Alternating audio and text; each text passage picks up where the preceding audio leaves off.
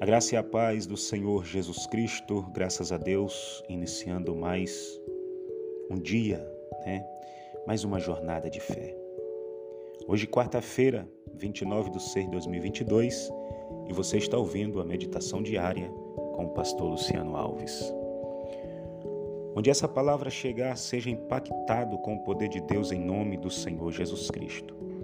Hoje eu quero conversar com você sobre um assunto muito bacana que está em Judas, capítulo 1, versículo 20.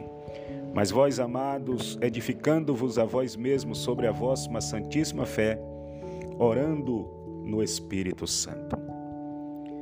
Amados irmãos, quando nós vamos à oração, vamos orar ao Pai em nome de Jesus, nós temos que enfrentar primeiro dois reinos porque o terceiro reino é o mais elevado.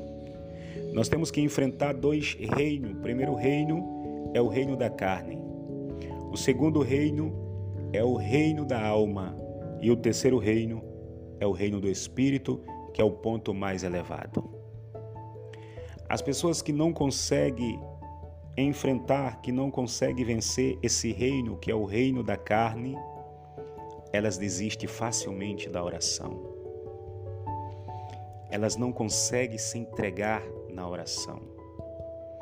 Aqueles que não conseguem vencer o reino da alma, muitas das vezes, quando elas estão orando em pensamento, elas são bombardeadas de uma forma tão tremenda que fica pensando no que vai fazer amanhã, que fica pensando o que vai ser no final do mês, o que fica, fica pensando o que vai comprar, o que vai deixar de comprar, pensa nos filhos, pensa no marido, pensa numa série de coisas e daí ela não conseguiu atingir o ponto principal que era um diálogo com Deus. Essa pessoa ela foi bombardeada pelas forças ocultas e ela não percebeu. Ela não conseguiu passar esse estágio que chamamos de reino da alma. Porém, nós temos o terceiro reino, o reino mais elevado, que é o reino do espírito, do espírito humano. Esse reino é onde o Espírito Santo ele permeia no espírito do homem, na vida daquele que é cristão que nasceu de novo. E é justamente nesse reino onde Judas vai dizer no versículo 20: Mas vós, amados, edificando-vos a vós mesmos sobre a vossa santíssima, santíssima fé, orando no Espírito Santo.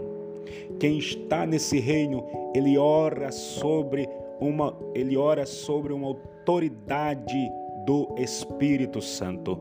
Ele ora sobre uma direção do Espírito Santo. Ele ora sobre uma orientação do Espírito Santo. A oração desta pessoa é tão poderosa que se intensifica em uma, duas, três, quatro, cinco, seis, sete, oito ou até mais horas, porque ele não está nem no reino da carne, nem no reino da alma, mas ele se encontra no reino do Espírito e o Espírito intercede por ele com gemido inexprimível e ele não fica procurando palavras para conversar com Deus, porque o próprio Espírito coloca as palavras na sua boca. Então, em nome do Senhor Jesus Cristo, venhamos pedir a Deus para que venhamos atingir esse nível da oração, para assim a gente venha orar no Espírito Santo. E a vontade de Deus é que todos orem no Espírito Santo.